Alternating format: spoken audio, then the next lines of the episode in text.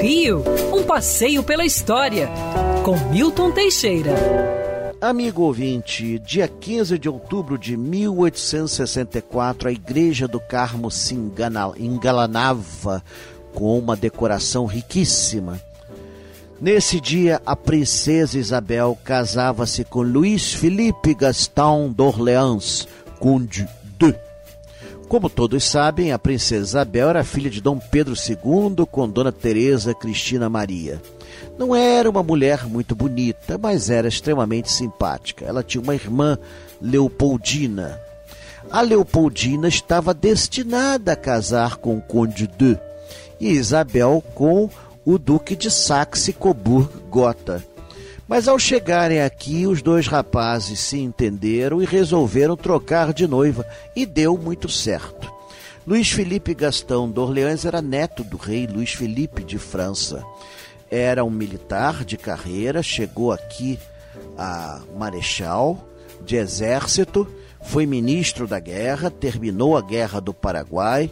Dizem que era um homem muito econômico. Nas festas que ele dava no Palácio Isabel, servia-se água. É, é mole. Contenção de despesas, tem que ver a folha de pagamento. Pois bem, apesar do casamento arranjado, foram felizes. Isabel ficou com o Conde de até a morte. Ela morreu em 1920 e ele em 1922, quando voltava definitivamente ao Brasil. Ao entrar na Baía de Guanabara, passou mal dentro do navio e morreu de um ataque do coração. Era francês, mas amou o Brasil como se fosse seu país de nascimento. O Conde de deu felicidade à princesa Isabel. Tiveram três filhos, Pedro, Luiz e Gastão. E um detalhe interessante: ele dizia que Pedro, que seria o sucessor do trono, não era a pessoa ideal. Não, Pedro não. É muito burro para ser imperador dessa terra. O próprio pai falava isso.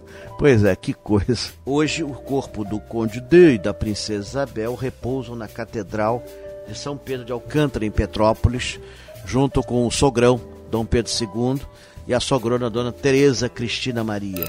Quer ouvir essa coluna novamente? É só procurar nas plataformas de streaming de áudio.